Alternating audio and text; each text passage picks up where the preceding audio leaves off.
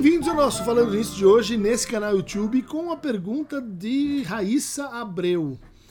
Professor, na ressaca do 7 de setembro, você poderia fazer um vídeo sobre essa crise de ausência de figura paterna que o país parece enfrentar?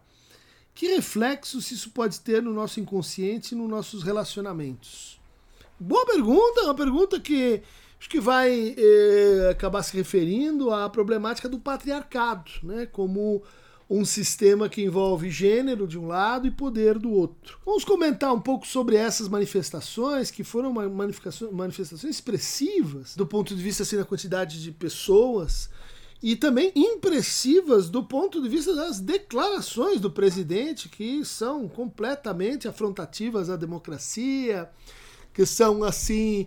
Uh, ilações uh, uh, que não distinguem o privado do público, uh, são ameaças a um outro poder eh, na figura pessoalizada do Alexandre de, de Moraes, o ministro do Supremo Tribunal Federal, e que você está uh, lendo, né? Uh, como uma, uma crise de ausência da figura paterna. E eu vou dizer sim e não. Né? Eu vou começar com aquilo que me parece ter sido assim um, um ícone confirmatório é, dessa estética. Né? Como a gente sabe, não há nenhum projeto totalitário que ele não, uh, ele não fomente uma experiência estética junto com ele.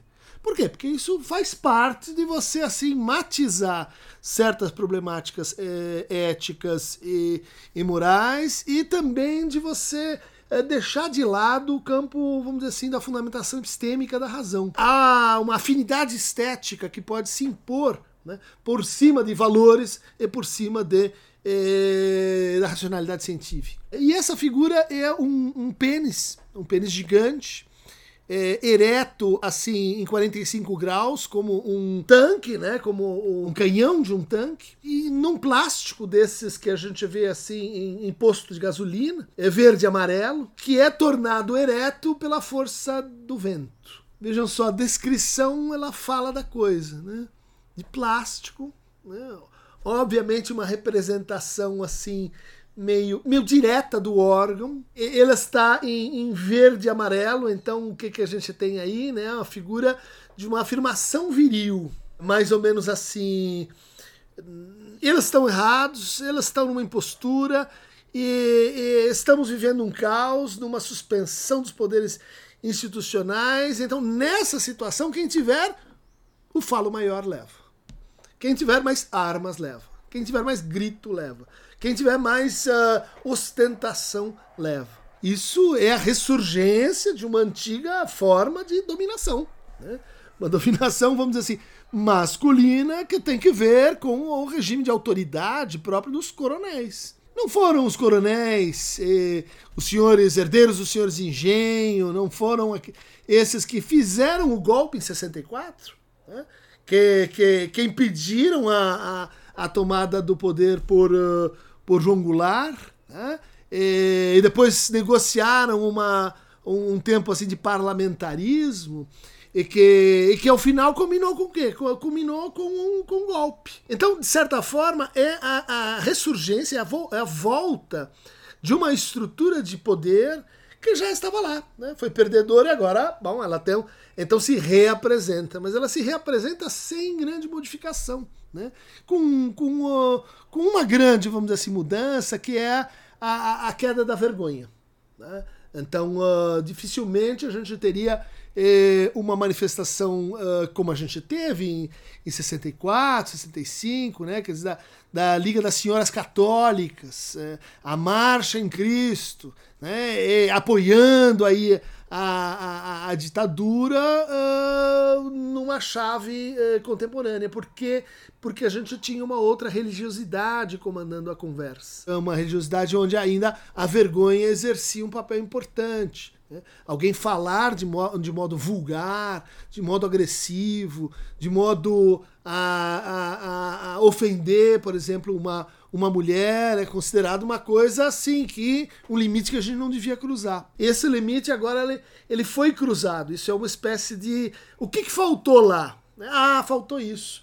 faltou a guerra cultural, faltou a estética, faltou a gente conquistar né, os corações como um movimento propriamente popular. Bom, uh, um pênis de plástico, né? um pênis de plástico, ela diz já que tem ali um postiço, tem algo falso, tem algo mentiroso. Né? Ele, ele, ele não é uma, uma alegoria de um pênis, né?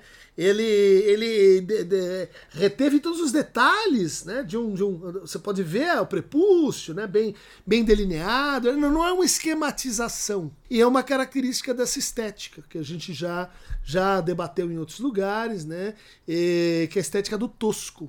Tosco não é o, o precário. Né? O tosco não é a gambiarra que a gente. e quantas pessoas eh, criam, inventam-se soluções para suas vidas com, com pouco a partir disso. Não. O tosco é aquele que se sabe não lapidado, é aquele que se sabe, uh, vamos dizer assim, inculto e que se glorifica como se deveria glorificar alguém que uh, está assim numa posição uh, mais sublime como se diria em teoria estética. Bom, mas eh, o que, que isso tem que ver com a, a problemática do, do, da figura paterna e do patriarcado? A gente pode é, inferir o seguinte: por trás de toda a revolução conservadora está a ideia de que eh, estamos vivendo uma desagregação da ordem. E esta ordem, ela implica, sim, o reconhecimento de certas, certas dominâncias verticais. E onde é que a gente aprende essa dominância vertical? Na família. Por quê? Porque na família a gente tem uma, uma diferença não negociável, não substituível entre adultos e crianças. Ou seja, ali você tem identidades que são, são posicionais, não são intercambiáveis. Essa uh, forma de poder e de autoridade, ela então estaria sendo associada com o quê? Com a forma normal, com a forma natural. Quando a gente tem desordem, quando a gente tem anomia, quando a gente tem incerteza, quando a gente tem complexidade, quando o poder começa a ficar assim muito ramificado, muito distribuído, quando começam a entrar outros atores né, no, na cena pública, na cena do poder, qual é a tentação? Vamos voltar para o simples. Como é que é o simples? Ah, é o familiar. E dentro do familiar, nós não estamos falando entre adultos e crianças só, mas nós estamos falando né, numa família que, em tese, deve ser heterossexual, né, onde o pai está acima da mãe, né, onde o homem está acima da mulher. Então são dois sistemas né, de poder verticalizado. A ausência da paternidade foi historicamente associada com o quê? Com a ausência do poder vertical. Por isso, desde o começo da modernidade, esta forma, né, poder, que é a família, com o pai, assim, nessa posição, ela vem sendo questionada, ela vem enco encontrando um processo que o Lacan chamou assim de degradação da função social da imago paterna. Então, se a gente pegar, por exemplo, a literatura, né, quantos pais humilhados, pais impotentes, a gente não vai encontrar no romance romântico. Quantos pais uh, exilados, né? Uh, a gente não vai encontrar nas, nas tragédias contemporâneas. E nas tragédias, tragédias modernas, como Racine, como Shakespeare. Vamos pensar. Eh, Hamlet. O pai está morto e ele pede para o filho. Né? Hamlet vai lá e, e vinga, e me vinga, porque esse impostor matou e agora está com a sua mãe, né? É, Gertrudes. Se a gente tivesse na antiguidade, né, aí sim, forma patriarcal mais estabelecida, Hamlet ia lá, matava a Cláudia e acabou. Qual o que, que acontece em toda a trama? Né? Ah, será que sim? Será que não? Por quê? Quem é esse pai? O fantasma? Até ele encontrasse uma peça dentro da peça para poder fazer e eh, prestar contas, né? Então, dessa vingança, né? Desse ajuste de contas com o seu pai. Bom, então, uh, trajetória eh, da, na modernidade é de degradação. A psicanálise teria aparecido para tratar problemas relativos ao que? A inconformidade das pessoas com essa degradação. O que, que faz, por exemplo, o pequeno Hans? Uma criança que tem um pai assim muito cuidadoso, muito muito de vanguarda, amigo do Freud, é, que tenta ser amigo do, do pequeno Hans. E o, e o Hans interpreta as ausências desse pai de uma maneira assim um pouco ambígua. E, e ele, num determinado momento, cria um super pai. Um pai cavalo, um pai que morde, em relação ao qual ele tem medo. Ou seja, ele transfere em parte a ambiguidade, né? Amo esse pai, odeio esse pai, para o cavalo. E daí eu posso ter medo do cavalo e fico amando essa pai aqui, que é o cara mais camarada que está ao meu lado. Veja, a, o sintoma neurótico, nesse caso, a fobia, o que, que ela é? É um suplemento de pai, um super pai, um adicional ao pai. Como se o Hans não conseguisse se organizar, é, é, se entender no mundo, se localizar sem esse excesso, sem esse essa pai a mais. O que, que a psicanálise vai fazer? Ela vai tornar prescindível esse sintoma. Portanto, prescindível esse suplemento de pai. Ela vai nos convidar a viver com menos autoridade paterna o complexo de Édipo, vamos dizer, como formador eh, da, da do, do, do, sujeito, ele é uma espécie assim de confronto com essa problemática que ainda nos define. Mas uma problemática onde não se trata apenas assim de matar o pai, né? uma versão nietzschiana, né? de eh, vamos, vamos, vamos prescindir do pai, eh, porque isso, vamos dizer assim, nos levaria a uma forma social mais interessante, mais moderna, mais democrática. Sim, só que os sujeitos não aguentam, eles vão procurar paz. E nesses pais aí suplementares, não é aquele lá, não é aquele que está na, na família, careca, é, barrigudo, tentando fazer a sua função. É, também não é um outro pai, que é aquele que é nomeado pela mãe. Né? Pode ser, inclusive, uma outra mulher. É aquele que introduz a criança numa, numa dialética muito importante, que é você não é só a extensão de um.